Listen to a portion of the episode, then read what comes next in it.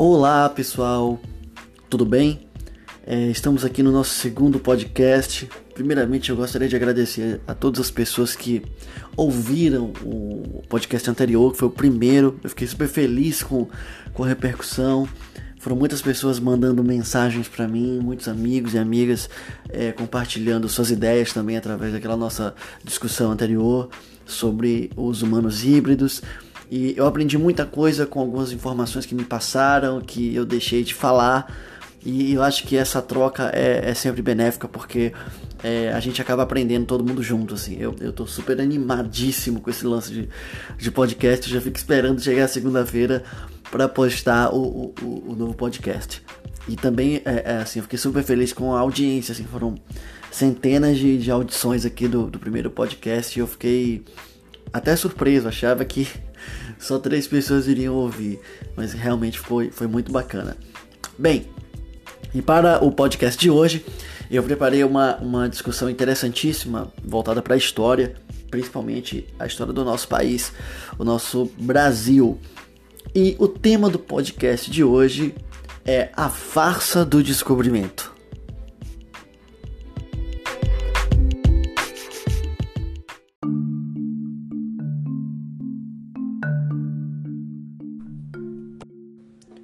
Bem, eu poderia fazer uma discussão aqui a respeito do, do processo de expansionismo, né? entender por que, que Espanha e Portugal se lançaram ao mar no momento em que a Itália dominava o Mediterrâneo, né? o Mare Nostrum, por causa de sua é, é, particular geografia de península, né? completamente inserida como uma perna, uma bota ali no, no mar Mediterrâneo, dominando o comércio há centenas de anos ali através da Rota da Seda com o Oriente, né? Então, assim, esse, esse poderia ser o tema até para um podcast futuro, assim, o expansionismo é, é, português, espanhol, ibérico, né, aqui para a América. Mas como esse é um tema é, é, já muito dito, muito falado, às vezes até um pouco enfadonho, eu prefiro me ater, é, me deter ou me ater, não sei. Prefiro as duas coisas. ficar aqui nesse lance das civilizações que estiveram aqui antes de Cabral e de Colombo. Como se sabe, Colombo chegou aqui na América em 1492, né, patrocinado pela Espanha. Colombo era italiano, mas ele veio aqui é, patrocinado pela Espanha, depois de ter rodado em vários países pedindo ajuda para construir seus navios para explorar né, em linha reta e chegar à Índia. Ele tinha essa ideia na cabeça dele de que se navegasse em linha reta, ele chegaria à Índia, né? o que de certa forma não é de todo uma mentira. Ele conseguiria fazer isso, o problema é que tinha uma América inteira para ele atravessar de navio. Como é que ele ia fazer isso? Voando? Não sei como. Cavando valetas e sair de uma ponta de Nova York até a Califórnia. Enfim.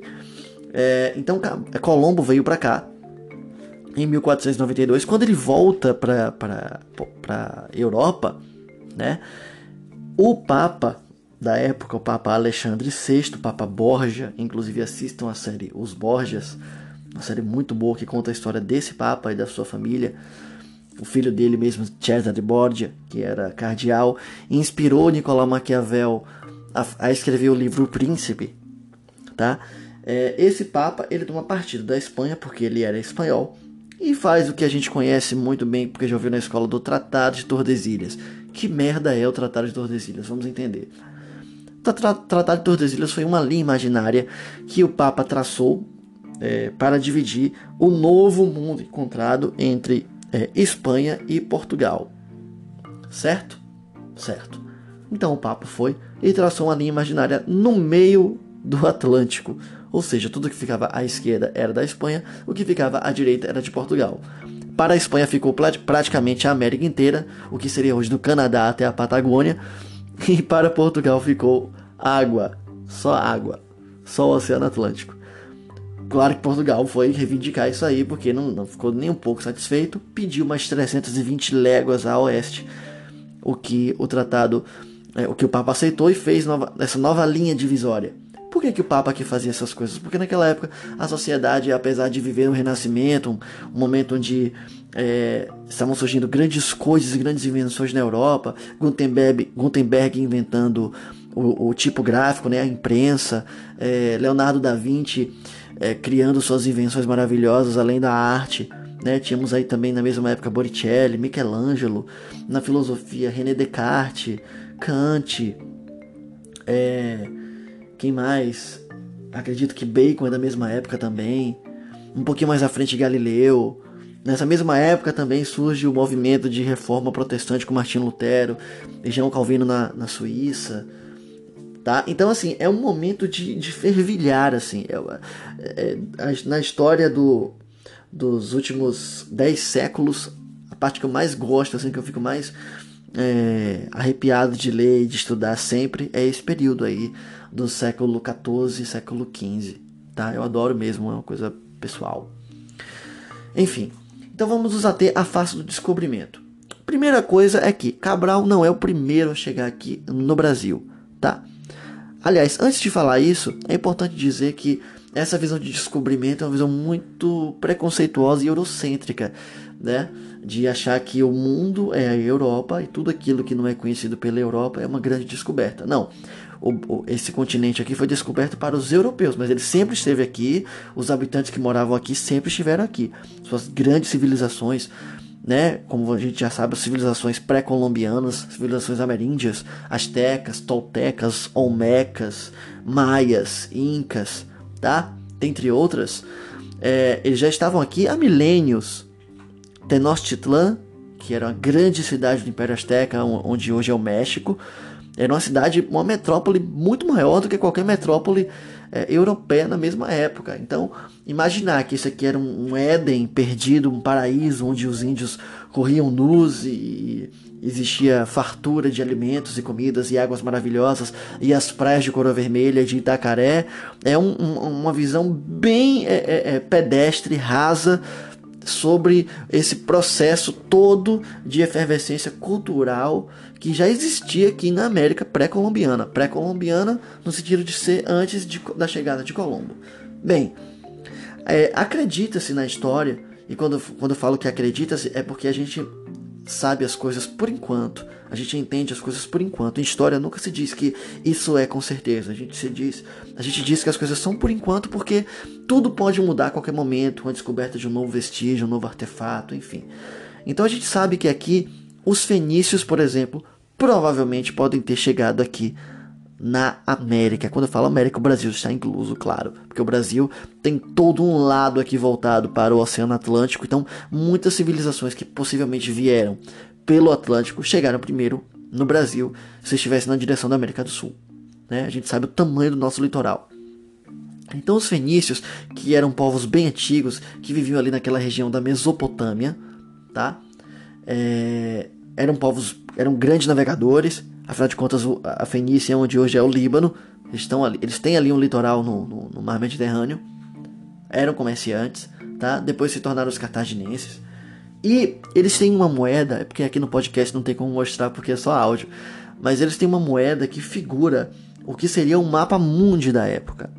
E o interessante é que essa moeda, que é, é ela foi cunhada antes de Cristo, ela mostra um mapa mundi muito parecido com o que é o mundo hoje. Porque se eles fossem fazer um mundo conhecido da época, seria o que? Seria o norte da África, o Oriente Próximo, né? ali a região da Mesopotâmia, é, a Península Arábica, né? Mar Vermelho e a Europa, né? por causa do Império Romano, etc. e tal, o mundo grego e etc. Então, nessa moeda tem todo, todo esse mundo ali ao redor do Mediterrâneo e também um outro continente depois do Mediterrâneo, que já seria o mar, o Oceano Atlântico. Que continente é esse se não seria esse se não a América? Tá? Isso é, é uma hipótese. Também temos a questão dos povos polinésios que vivem, que viviam ali na onde é, hoje é a Austrália, né? A Nova Zelândia, a Polinésia, Papua Nova Guiné, enfim, aquela, aquelas ilhas ali. E também as ilhas é, do Oceano é, Pacífico. Esse povo já conhecia a batata. Ora, a batata é originária é, daqui. Como que esse povo do outro lado do Pacífico poderia ter tido acesso à batata? Já que a batata é um tubérculo E para ela mudar de um lugar para o outro, precisa ter ação humana. A batata ela não cria asas, não, não constrói um barco e decide se lançar ao mar como aventureira. As aventuras da senhora batata, não tem como, tá? É uma possibilidade, é uma possibilidade. Temos também os povos vikings, tá? Que nem construíam embarcações enormes como as caravelas portuguesas, mas conseguiram desbravar ali várias ilhas do, do, do hemisfério norte, a Groenlândia, o que seria a Nova Irlanda, que é o Canadá, tá? Então esses povos estiveram aqui antes, com certeza estiveram aqui antes. O, o, o, a civilização de, de Mali, né, na África, do, do rei é Mansa Musa, ou é Musa Mansa, não lembro agora, acho que é Mansa Musa o nome, o nome dele, que foi o homem mais rico do mundo, tá? Bill Gates do lado dele seria um pedinte de rua. Ele foi o homem, até hoje na história, mais rico do mundo. Pra época, claro, né? E ele era o, o rei do, do, do, Império de Mali. O irmão dele abdicou, deu o trono para ele. Ele ficou baita rico, virou muçulmano, fez peregrinações à Meca. E o irmão dele, que era aventureiro, se lançou ao mar em linha reta ali na costa da Gana. Sabemos que saindo de Gana em linha reta, você vai chegar aonde? Exatamente aqui no Brasil. Esse irmão dele nunca voltou. Pode ter, pode ter naufragado? Claro que pode ter naufragado. Mas é muito mais fácil para ele e, e, muito mais provável que ele tenha chegado no Brasil do que é, ser provável uma caravela sair de Portugal, que é o dobro da distância, e chegar aqui.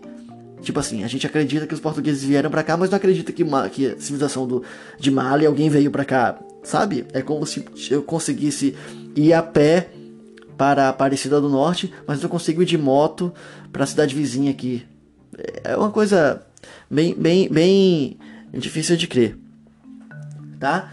E além de tudo isso, tem a questão cultural. Se vocês observarem os zigurates, que são as, é, os templos né, dos povos ameríndios, eles têm um formato de pirâmide muito parecido mesmo com as pirâmides egípcias e também com os zigurates, que porque também eram assim chamados, é, mesopotâmicos. O zigurate que existia na antiga cidade de Babilônia é muito parecido com o zigurate que existe, os zigurates que existiam aqui nas civilizações astecas e maias. Então, como povos tão distantes conseguiam ter ah, o mesmo tipo de, de conhecimento de arquitetura para construir esses templos? Né? Eu poderia viajar aqui como History Channel de falar, assistir aquele programa do Eram os Deuses Astronautas, é, Alienígenas do Passado, enfim, é uma, seria uma, uma viagem é, muito viajandona. Mas assim, como que esse povo teve contato? Provavelmente eles se encontraram, gente, tá? Eu tenho quase convicção de que esses povos é, se encontraram algum dia aqui. Os próprios índios, quando receberam os portugueses aqui, os europeus, eles não mostraram tanta surpresa como se estivessem é, é vendo astronautas ou extraterrestres. Né? A, a, gente sabe que a recepção não foi, não foi violenta aqui na praia, não, de Coroa Vermelha. Então, isso já é um sinal de que esse povo já estava acostumado a ver é, esse trânsito de, de, embarcações por aqui. Acreditar que Cabral foi um, um, grande descobridor, assim, um, um, líder, enfim, Portugal nem estava tão, tão é, não estava se importando tanto aqui com o Brasil, porque Cabral trouxe com suas três caravelas para cá Bartolomeu Dias, que era o, o navegador português que já tinha chegado, já tinha cruzado o Cabo das Tormentas, né, o périplo africano, para chegar na Índia tem que passar por ele, que é aquela pontinha da África do Sul muitas embarcações, a maioria delas naufragava, todo mundo morria, e Bartolomeu foi o primeiro que conseguiu cruzar aquilo ali. Se Cabral trouxe ele para a viagem, é porque Cabral não queria ficar aqui. Ele queria Bartolomeu, que sabia é, a cartografia marítima toda, sabia como passar e contornar por ali. Ele queria chegar na Índia. Então o Brasil não era nem tão importante, não tinha nada de importante aqui, a princípio, para Portugal. O que, que o Brasil tinha? Praias lindas, maravilhosas, é, lindas índias, frutas incríveis e só. Não tinha o que Portugal queria, que era metais preciosos. A gente sabia que tinha, né? Que o Brasil é rico em metais preciosos, mas a princípio eles não detectaram isso. Então o Brasil, o Brasil ficou, que a gente pode é, chamar de 100 anos assim no ostracismo, esquecido. Tanto que outras civilizações vieram para cá. A França veio para cá, se estabeleceu aqui no, no, Rio de Janeiro, o que eles chamaram de França Antártica, no, no Maranhão também, tá? Então, assim, é, depois que houveram guerras e, e, Portugal conseguiu, de certa forma, dominar todo o, o que seria o território brasileiro. Mas é uma farsa essa, esse descobrimento do Brasil, como muitas vezes é nos ensinado na escola, ok?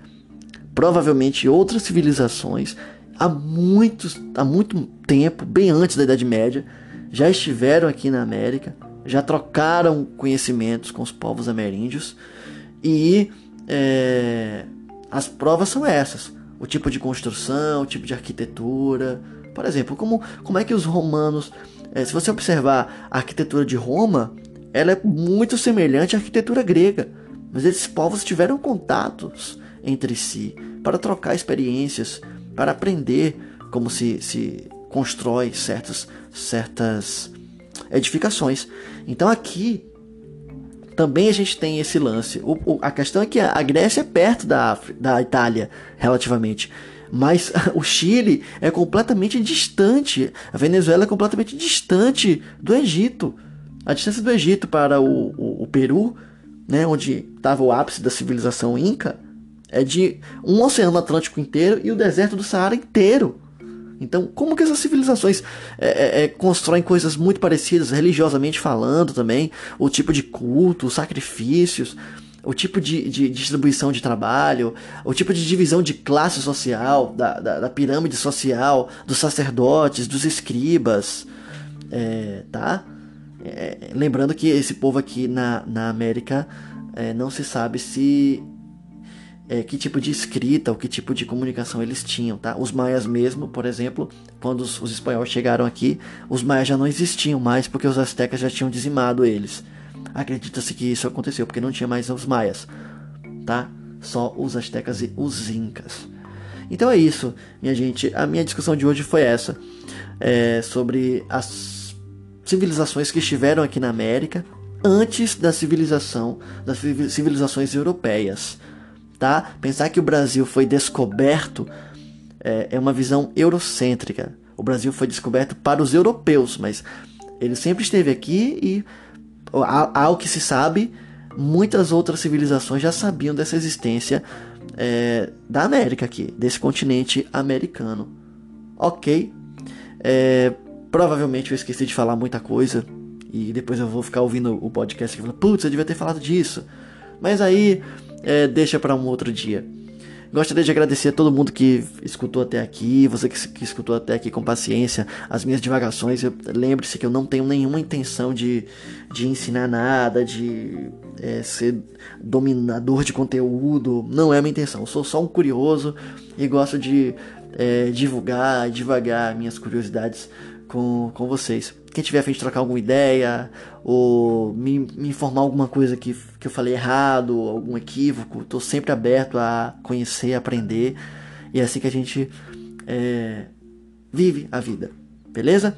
E é isso. Cuidem-se, fique em casa se puder ficar em casa, lave sempre as mãos. Olha esse coronavírus aí, vamos ter cuidado com com a contaminação, porque é grave, mas também não precisa entrar em pânico. Basta a gente fazer a nossa parte e cuidar é, daquilo que nos é devido. Beleza?